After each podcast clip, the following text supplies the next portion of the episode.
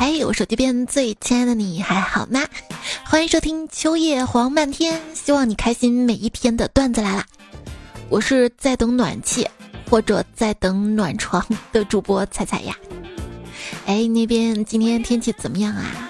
就小时候嘛，经常听到大人他们在聊天啊，聊今天天气怎么怎么怎么样啊，就感觉太无聊了，不可以理解。现如今长大了，上班了，发现。天气好，可能是一天当中唯一感觉到开心的事儿啊！没事儿，听段子来让你心情晴朗啊！有没有发现，天一冷就感觉购物欲旺盛，就有一种在给自己烧钱取暖的感觉啊！享受暖气的时候，再想想暖气费，也是烧钱取暖了吧？没错，我刚刚交完暖气费，要不要运动取暖啊？那走，咱逛街去，顺便再花点钱取暖嘛！为什么女人喜欢逛街呢？因为女人想锻炼自己，一是为了锻炼身体，生命在运动；二呢是为了锻炼意志，是买还是不买啊？买？还能锻炼锻炼口才，讲讲价什么的。我属于过场型讲价。什么是过场型讲价呢？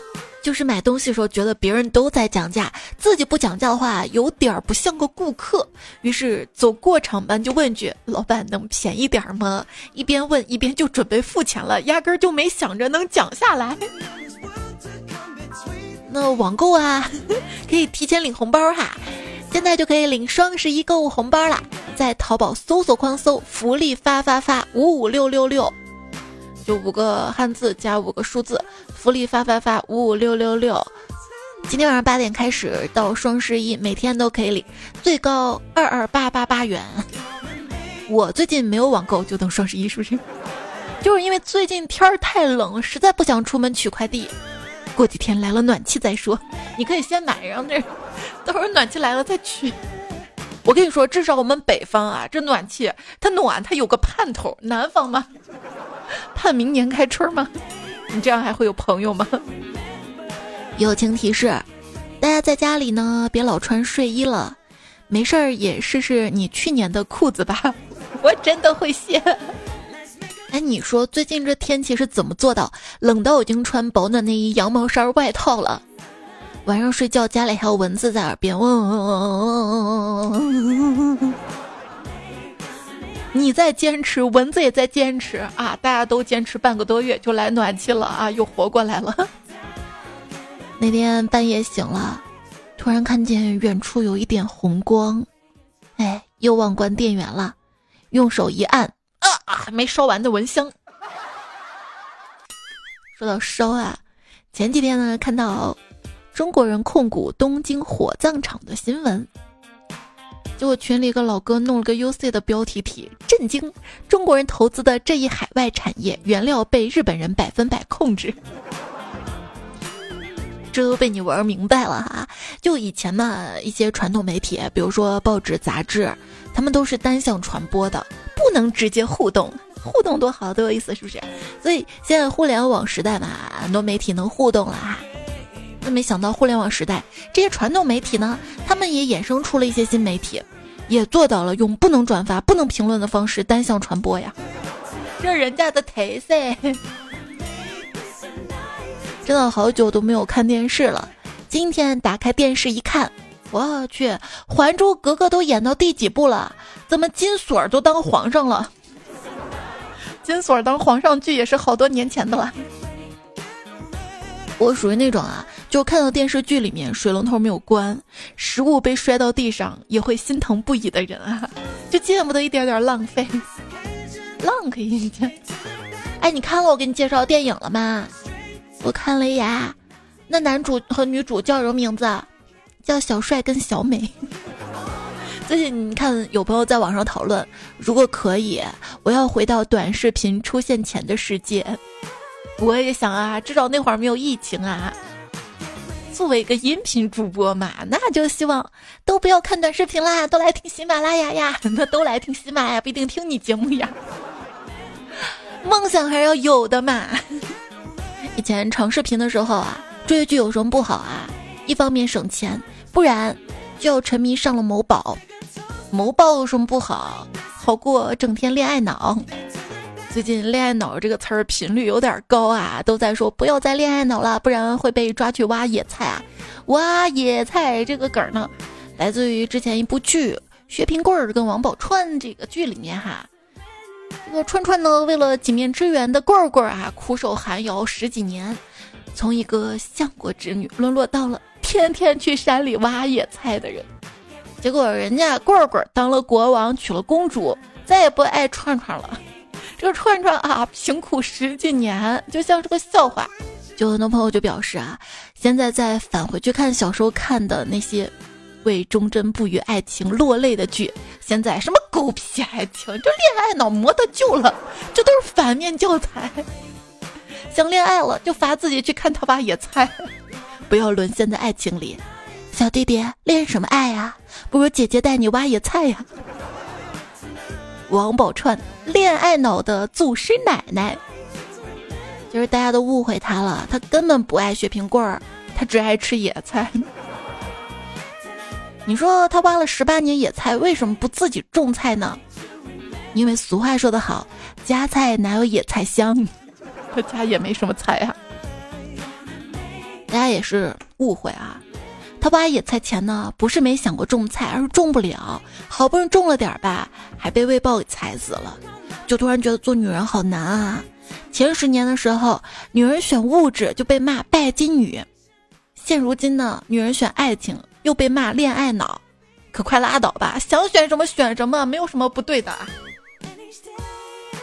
老虎就动物园那个大脑斧，他选亲啊，进行了抓阄选取，在一个罐子中抓到谁的票就娶谁。秘书狐狸将所有的票上都写着自己女儿的名字，结果自然而然。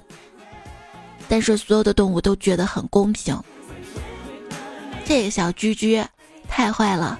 可谓居心不良。有一天啊，猪猪侠去坐动车，到了检票处，安保人员对他说：“这位先生，你不可以带易燃易爆的东西上车。”这猪猪侠就纳闷儿，为啥不让我上呢？因为猪猪侠的英文名字是居居豹。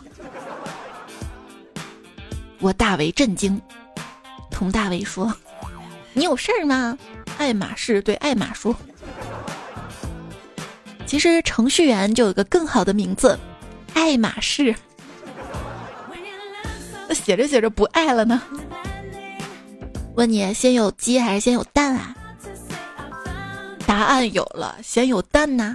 蛋在恐龙时代就有了，而鸡则是在冰河世纪才出现的，中间隔了好几亿年呢。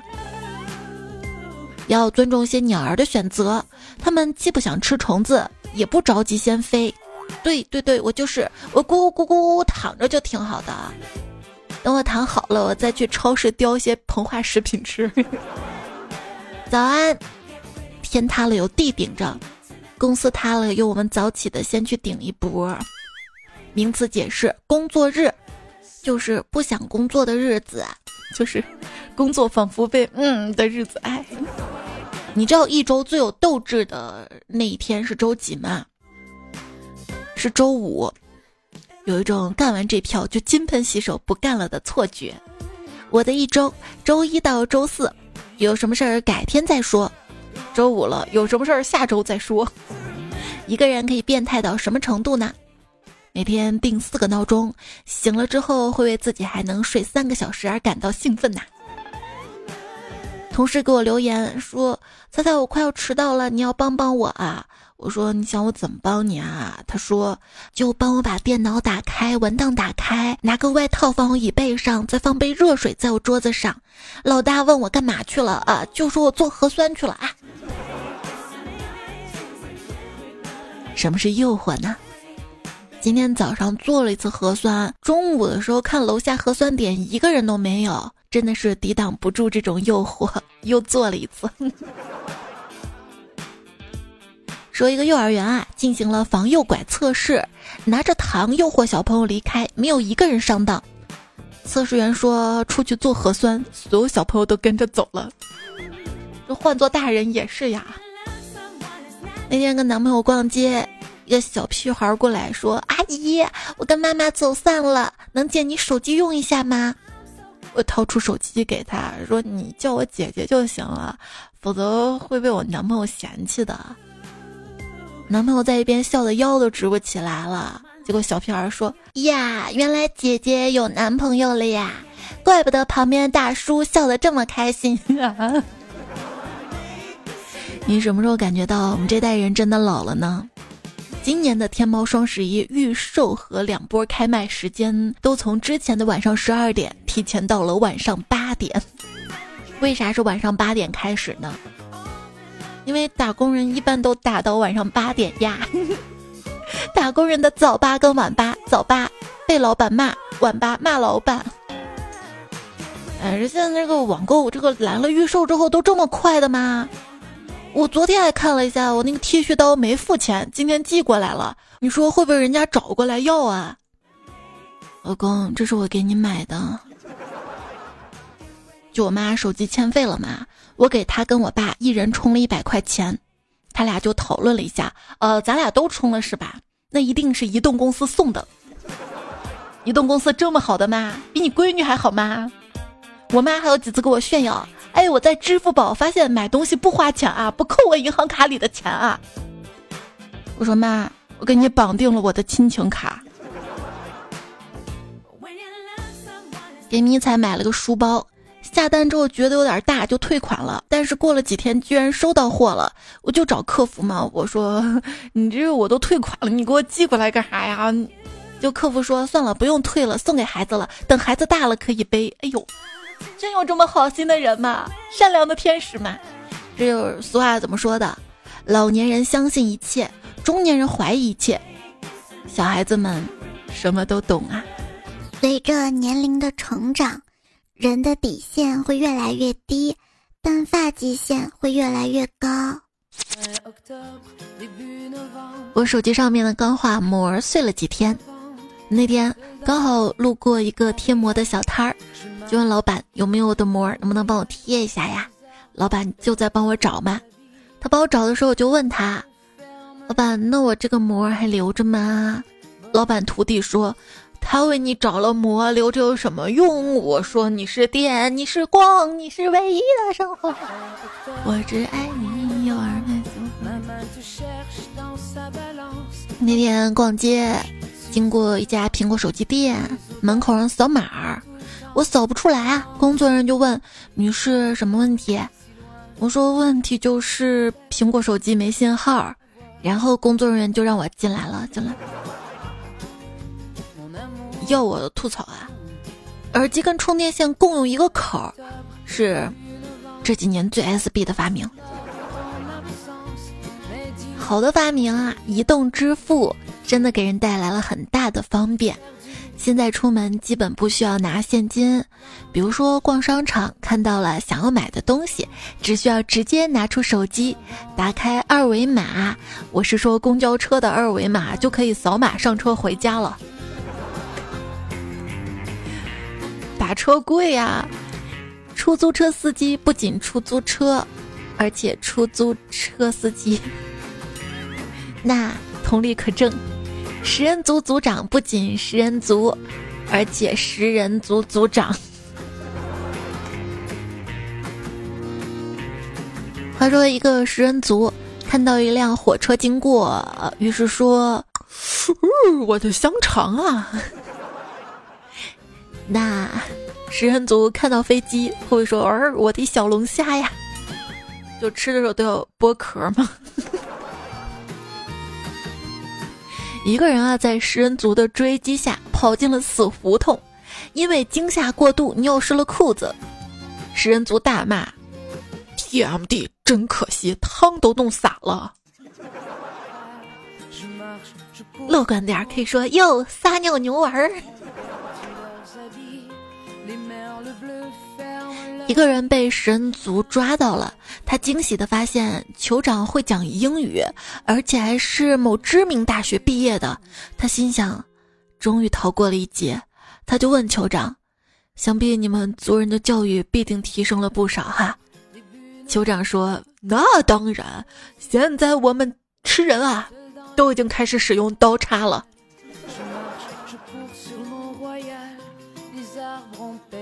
都讲究几成熟了是吧？还 有个老段子啊，就两个食人族混到了人类，他们本来也是人类，就到一个公司上班儿。突然一天啊，老板把两个人叫到办公室大骂，叫你们不要吃人，马上滚蛋！出门的时候，一个食人族忍不住就骂另外一位：“哎，三个月来我们每天吃一个部门经理，屁事儿都没有，都怪你昨天吃了个清洁工，今天就被他们发现了呀。”反正别吃社畜，他们都比较苦。世界上百分之九十九的痛苦都来自于。求而不得，就是赚不到钱；和得而复失，就是花光了钱。我对生活抱怨好苦，生活说给我加点糖，我问什么糖，他说加一点荒唐。你什么时候感觉到周围的人越来越富裕了？就比如说今年双十一，淘宝购物车容量从一百二十件增加到了三百件。完全不知道吗？我啥时候加过这么多？就算你容量扩大了，钱包变大了吗？生而为人，都得上班，赚的不多，我很抱歉。你那叫赚钱吗？你那叫拿命换钱啊！就说打工人实际上是在卖身上各种器官，只是没有挖出来卖。嗯，目前劳损的有眼睛、肩膀、脊椎、腰椎、肝。就别的女子会说自己美貌跟才华一身，我呀，我虽然不是美貌跟才华并重，但是我也是站一样啊。哎，你觉得我站哪样啊？美貌还是才华呀？我跟你说都不是，我是病重。我可千万别感冒。我每次感冒都差不多半个月左右时间，你就听那半个月那鼻炎的、鼻塞的那声音，鼻音踩来了就知道我这个月又感冒了。就感冒的时候，鼻炎绝对是一番，占到百分之六十的戏份；气管炎啊、哮喘导致的咳嗽是二番，占到百分之三十的戏份；鼻塞、犯困、平番各百分之五都不值一提。就想想，这也叫感冒吗？这明明就是呼吸系统团建呐！那你们开心就好了哈。还记得那年我鼻炎又值早春，风一刮就泪涕横流，忙于工作没有时间做手术，医生给我开了药磨成粉，告诉我难过的时候就吸一口。然后坐班车回家，过安检搜出，我说这是药，不料风起，鼻涕眼泪大把掉。我当着安检员的面打开吸一口，面露解脱之色，然后被抓，验血验尿，药物送检。你们解释了吗？正常的药啊。安检员啊，你还挺猖狂的啊，眼皮底下就吸。有一次生病打针，医生说要打青霉素，但是这个药吧，有的人会过敏。打之前，医生就嘱咐我，如果身体有任何的不适，记得第一时间通知他。我紧张的盯着他给我打完，瞬间觉得头晕目眩、恶心想吐。我害怕，赶紧问医生：“我这是不是青霉素过敏了？”医生看看我说：“没过敏，你这症状像是打针给吓的。”嗯，谁不会害怕吗？很多人都说我没有阳刚之气，真是乱讲。人家体检很多指标都是阳性的，好吗？省钱小技巧：如果耳朵生病，可以等鼻子、喉咙也生病之后一起看。挂一次耳鼻喉科的号，可以同时看三个器官。是的。甲沟炎啊，脱发呀，痤疮啊，性病都可以挂皮肤科的。等他们都犯了，挂一次。要吗？不要。每当我觉得自己已经够惨的时候，生活总会站出来告诉我：别把话说的太死。你这一年四季怎么死的呀？我呀，夏天太热晒死，冬天太冷冻死，春天倦怠困死。秋天自闭 emo 死，emo 的夜晚，与其被动失眠，不如主动熬夜。也不是不困了，就是还想再扒拉一下手机。手机也没什么好玩的，只是想再扒拉一会儿。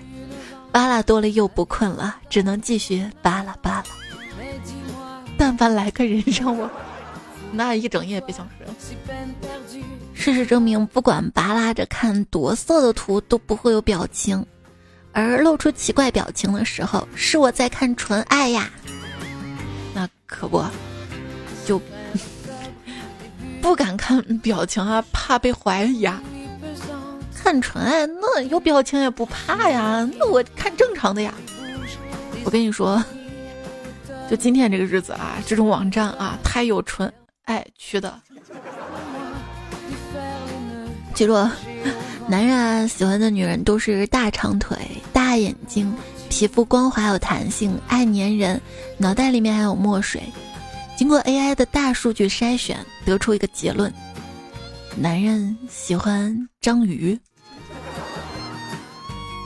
你看着大长腿，看着大眼睛，看着光滑弹性的皮肤，脑袋里不只有墨水，还能吐出水来。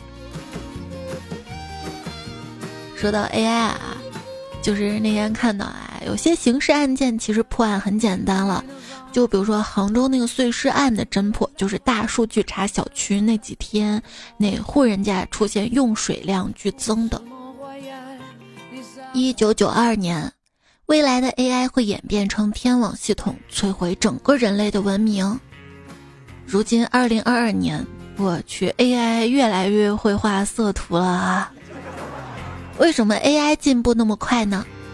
因为你给他学习资料，他真的会学。目前的大家还不用太慌了。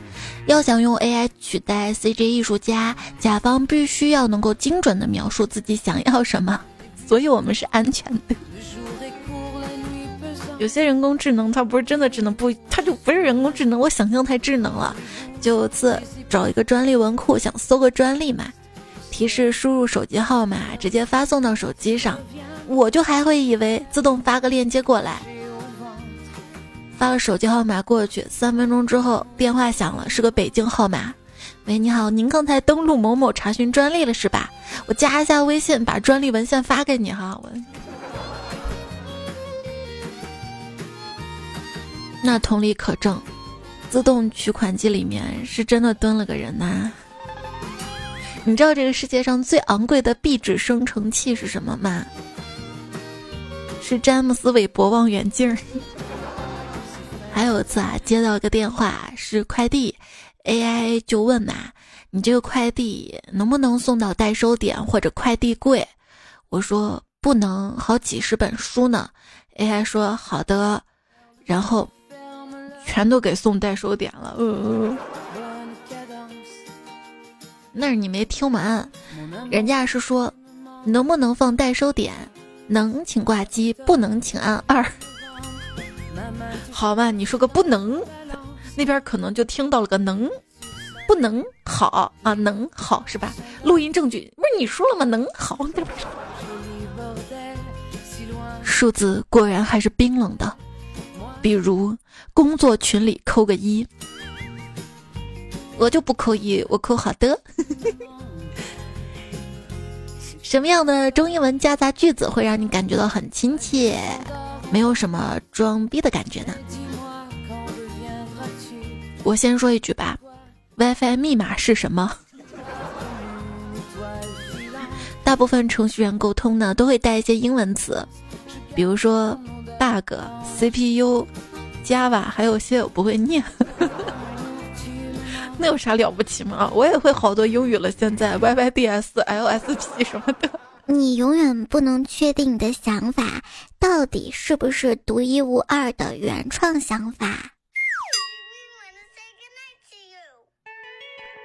一直有一个无法理解的问题，可能违反物理定律，就是我在网上下载一个安装包二十 G，为什么解压出来会有三十多个 G 啊？啊！关于大小的问题啊，我这嗯在跟胖虎聊找另一半的问题嘛，好几个人啊，就是说找另一半要什么孝顺的呀、聊得来呀、长得好看的什么的。然后一个朋友说他喜欢那种有容那个什么比较大的那种啊，起码得 stay 问胖虎你要多大的？胖虎说那起码 C 加加。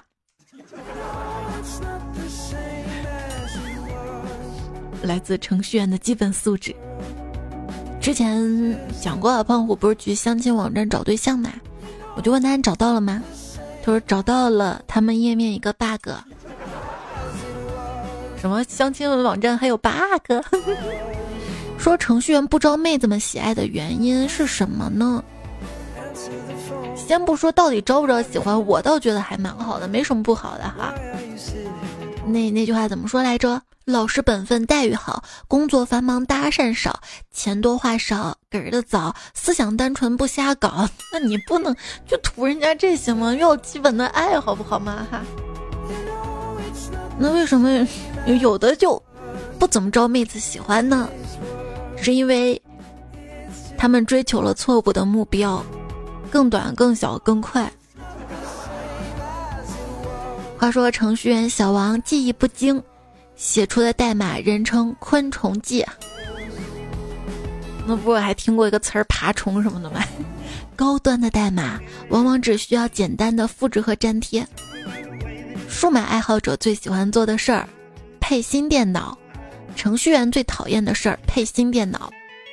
啊，对对对，那次跟朋友们聊天，意识到一个事实，就是没有程序员的家庭，路由器更不容易出问题。别说。有程序员家庭了，就我朋友胖虎嘛。我一直觉得，就是家里不需要装那么多路由器，装一个功率大的，把全家覆盖了就行了，对吧？但是胖虎就不让我买，说浪费钱，给我翻出来各种型号的几个小路由器，把他们弄了什么桥接啊，又怎么搭了一下，我也不知道咋整的啊，反正网络覆盖了我们全家。但是当一个断电、断网断掉，其他的就连不上了，然后这个家就乱套了。他就这样让我离不开他的，尽管他不是我的男朋友。问有一个程序员男朋友什么体验呢？朋友说，跟程序员男朋友谈恋爱的日常啊。我说每次总算什么时候发工资，好麻烦呀。于是我手机上就有了一个工资倒计时的小程序。我抱怨说总是忘记带伞，好麻烦呀！我以为他会送伞，不。于是我手机上有个每天早上出门前的天气提醒小程序。有时候程序员也不是真的直男，他们有他们的浪漫。我男朋友这么细心，我就谢谢了我。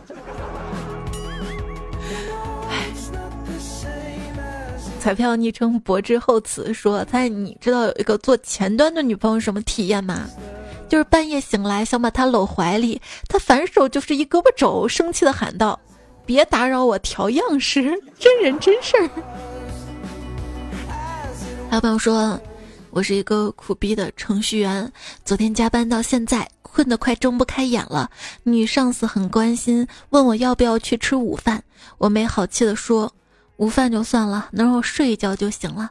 女上司红着脸说了一句“讨厌啊”，然后就坐我身边不动，好像距离我很近，搞得我很紧张。难道他发现我程序出 bug 了？对，像胖虎就是得 bug，我得 bug。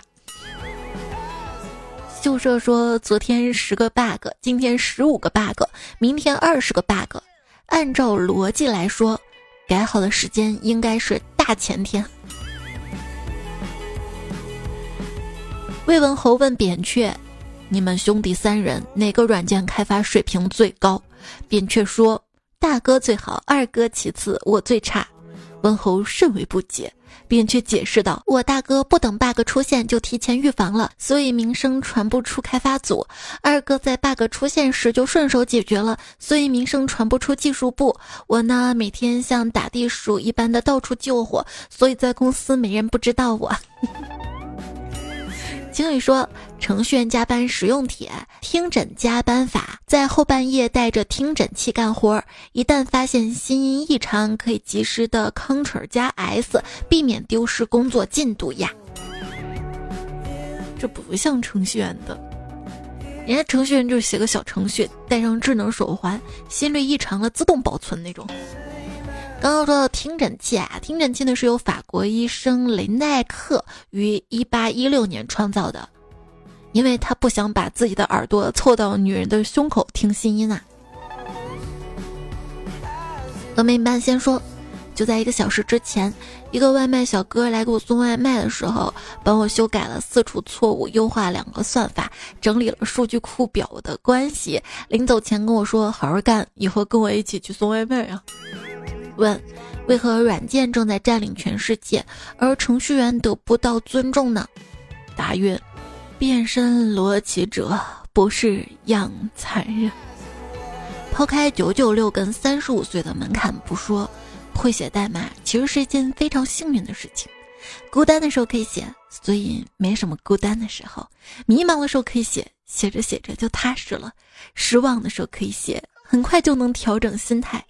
最重要的是，你可以假装自己很厉害的样子，整个世界都是你的。某易云的程序员，你们好，可以把评论区的字体稍微调大一点点吗？有些小笨蛋们喜欢晚上在评论区释放灵魂，他们的眼睛会痛的。我希望他们能被好好照顾一下，因为他们每个都是公主呀。那天我看到了一个评论。喜马的程序员大大们，希望你们声音中插广告的时候，声音不要突然很大，突然很大，这个音量吧，耳朵或许能接受，但心脏受不了呀。听节目的深夜的听节目的小伙伴们，经不住这个吓呀。哥们儿跟我说，上大学时候上课玩手机，电池一天充两次电。工作有钱了，就买了部好手机。现在电池是半个月一次充电。我说天哪，半个月什么牌子手机啊？他说不是手机问题，是因为我是程序员。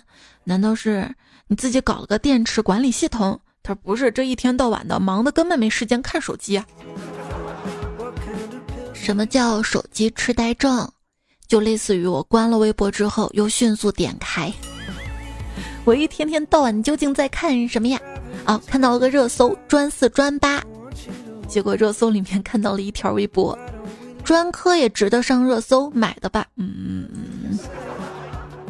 想想说，把你当做天上白白的云朵，那是看上去甜甜的，可我却吃不到的棉花糖。那你就想着吧，真等你尝到了这个云朵滋味儿，怕是会缺氧。可爱上一个人不就是窒息的感觉吗？哥青年不再年轻，说在天冷了，不知道你以前的衣服还能穿不？反正我是瘦了，太开心了。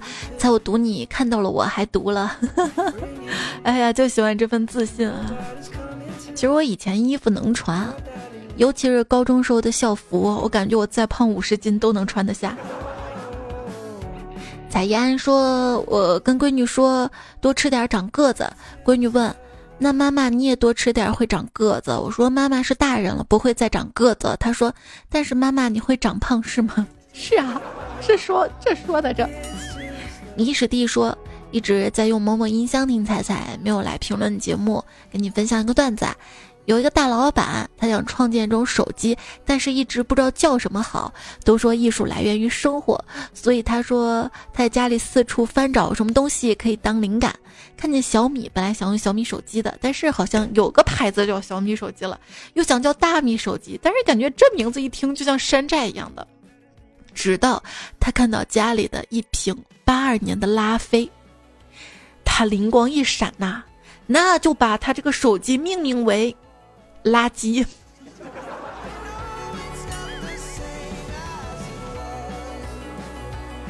有时候在想，如果人类的尾巴没有退化就好了，多出一只手可以做很多事儿，手机、平板也不愁没有支架了。不是，那你多一只手，你干啥不好还看手机？后来想想，干啥的时候，不也得打开今天这个日子的数字网站，看着画面吗？乱浮萍说：“中午听你开车的段子，晚上我就开小毛驴去跟同事吃饭，由于小毛驴很少开，气压有点低，转弯的时候重心在一边，然后嘞就一不小心气儿漏完出去。最难受是离修电动车最近的地方快两公里了，不说了，我现在推着车不仅想踩踩，还想静静。爱你的菜说，很佩服那些游戏可以 carry 全场的，我不一样，我能 sorry 全场。底下风不快回复说，你去跟菜说一下，卡丁车真的会卡丁，我就我我拿游戏机玩，我上卡什么卡不就？剩下泡沫说。在我认真想了一下，如果我研发游戏，就叫钱了个钱，房了个房，车了个车，反正最后都为了这些东西，就像养了个羊，从来不考虑玩家的感受。锦卫古教说，好久没来评论了，没什么讲的，上点原创段子吧。有一天，我对同桌说，我觉得我掌握了时间跳跃技术。同桌问：真的吗？表演一个。于是我二话不说，趴桌子上就睡了，睡了。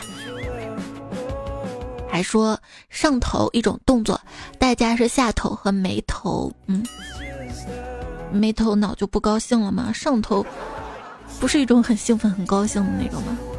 那会变得没头脑倒是真的。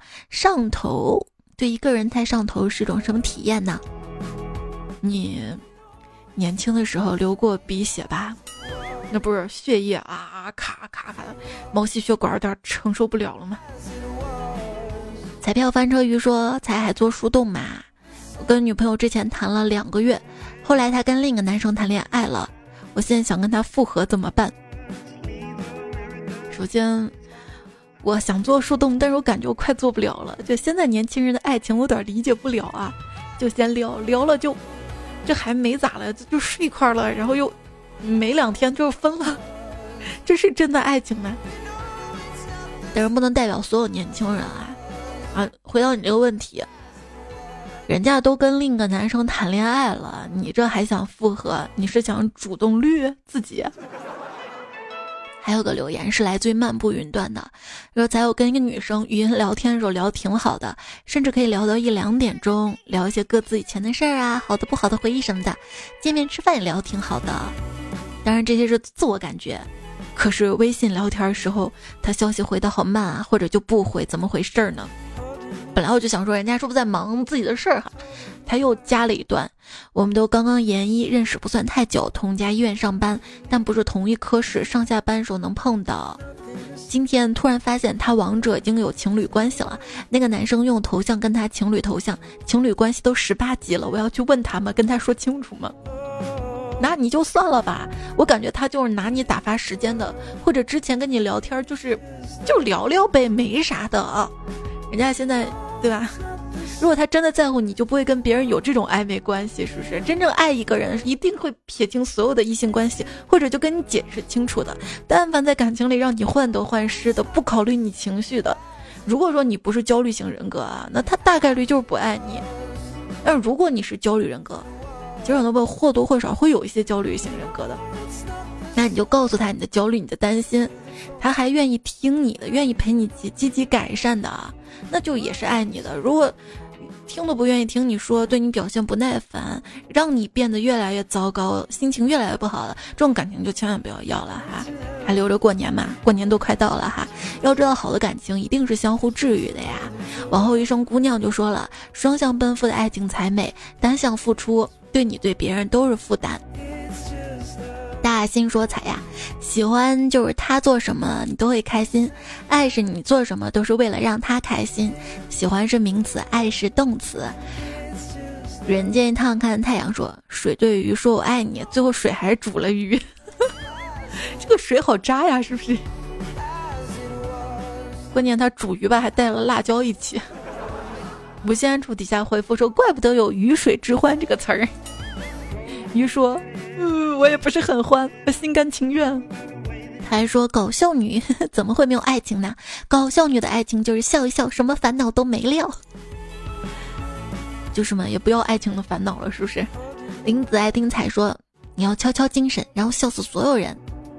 大半夜精神笑死，那不是笑死所有人，吓死所有人了。猜猜说这一期是单身狗能听的，还好我有对象。说上一期哈，那你就拉你对象一起听啊。还说说许仙，我想到之前一个笑话，许仙送给白娘子一顶帽子，白娘子戴上之后就不动了，为什么呢？因为他送给白娘子的是一顶鸭舌帽呀。嘿嘿嘿哈哈。小钟哥说彩呀，我老喜欢你节目啦。那你姥爷呢？你说秋高气爽，让我想起我老婆总是被儿子气得头大。儿子两岁多点儿，有点调皮，老婆很宠他。我有个主意，能不能出几让妈妈听了立即头变小的段子呢？等一下，头大，还有一些头小，有呀。之前有那种萌宝欢乐多，就讲小宝宝多可爱的那种哈。枕边风风院长说，听海哭的声音，一听都是浪啊。喜欢吃猫的鱼说：“妈，我要尿尿，下次文明点叫小姐。”这个段子，我以为下一句会是：“嗯，小姐，我要尿尿。”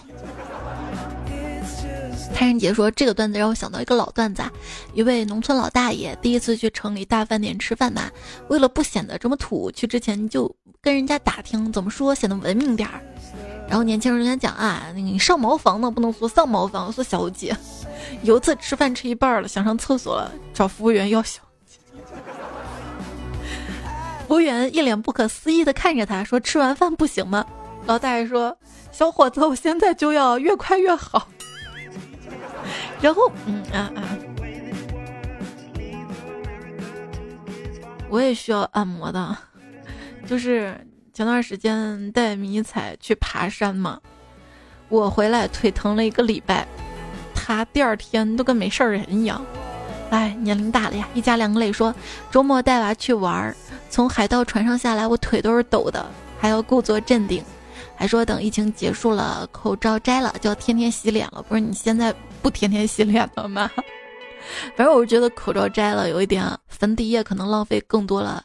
现在化妆就只要画眼睛部分就好了，口红都省了。悠悠说，今天用你的声音魔音工坊你的 AI 语音合成了一段话，都不知道。是不是你本人录制的？你既然是合成的，肯定不是我本人啊。听友二九七零说三盒眼罩到了，试一下很舒服。谢谢你支持我的蒸汽眼罩哈。小狼大鱼瑶瑶说一直往回听，落下了好多节目。听之前有在推咖啡，可是现在没看到你有咖啡。没事儿，你去我主播店铺，有啥你买啥。主播店铺就在我喜马拉雅主页彩彩嘛。主页，然后主播店铺里面可以看到哈，你不行就买点鸡汤嘛，这个季节喝鸡汤比较养生，或者来点猕猴桃，呃，这个季节最后一波了啊，买完可能就要等明年了。不行就早点睡，买点眼罩。再不行，你有需要啥你就上某宝上去买，现在可以领淘宝双十一红包了哈，直接在淘宝搜福利发发发五五六六六，要输入完整啊，福利发发发五五六六六。为啥是这个格式呢？因为最高奖金二二八八八元，到双十一这天每天都可以领啊！拼手气啦！头号彩迷说又是美好的一天，美好一天从听段子开始。张玉涵说，曾经在段子来了听了很久很久，后来又充了 VIP，觉得 VIP 能听小说，就去听小说，后来觉得小说好的太难找了。又回来听好好的段子来了，哄睡，哈哈。所以你当初何必花那冤枉钱呢？哈。长夏初初说，偷偷告诉彩彩，我收快递名字都是彩彩。对象刚听到彩彩名字一惊，他不知道我对彩彩爱的如此深沉。行，你买正常东西叫我这个昵称可以，别买些乱七八糟的，干些乱七八糟事儿用我这个昵称啊。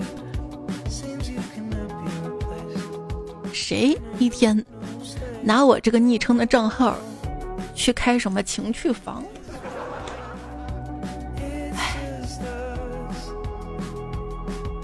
说到房，仔仔的绝级粉丝他说，每次想起自己买不起房子、成不了房主的时候，心中就涌出了无限的伤感。这个时候，我会上网四处发一些没有内容的帖子，下面就有人问我：“楼主，你干什么呀？”其实我什么都不想干，我就是想让你们叫我楼主。小男孩的巍峨高山说：“才要迷路了，请问通往你心里的路怎么走？往上走啊，上北下南，上北你是我的宝贝。” 霸道总裁里有钱说：“小区迷路的这个段子让我想到了以前创业的时候，那个时候穷啊，没钱娶老婆啊，都是蹭邻居家的，好可怜等等等等。听过蹭邻家 WiFi 的，没听过蹭邻家 wife 的。”可笑之极说：“我为了不抽烟不喝酒，于是我上网查了查，发现未成年人不能饮酒，不能抽烟。于是我每天早上对自己打个气，说我永远十八，永远十八。”对，永远十八，永远上头哈。冯捕快说：“你的身体是碳酸饮料做的，一遇到它就冒泡，它一上来就咬你。”爸爸的爸爸叫什么？不是要这么摇吗？就不能自动上头吗？还有一位彩票说：“彩你的口水音可以修一修。”为啥会有口水音？那可不就一见你就冒泡吗？然后。清风拂叶说：“我来留言去冒个泡，欢迎经常来冒泡哈。”星梦喵说：“彩彩，现在有经常跟好朋友分享你的段子，他们都笑得肚子疼了，我会不会招人怨恨呀？”我跟你说，能让朋友、身边人开心的人，一定是最受欢迎的人哈。继续保持。安雷夫说：“彩呀，你啥时候才能胖到我度我的评论？” 哎，还有一些胖子的段子，下下期播吧哈。那这期段子来了就告一段落，感谢你的收听陪伴。这期也谢谢香香江娘。用到的段子有：薄暮冰轮、妖水丁小云、酒酿麻薯、脆波波、真假小小红、夜幕金酱、教授、富卫港、慕寒网友、性感因素、羊仔两个日记、只是一块天花板、鼎盛风轻风不快、英式名笑百科、兰溪的段子。那下期段子来了，我们再会啦！下期应该是二十八号。别着急走，点个赞，点赞没？再留个言哈，留言我都会看的。那早点休息，晚安，做好梦喽。秋季的早晨，像一颗刚从冰箱里拿出来的青色脆枣儿。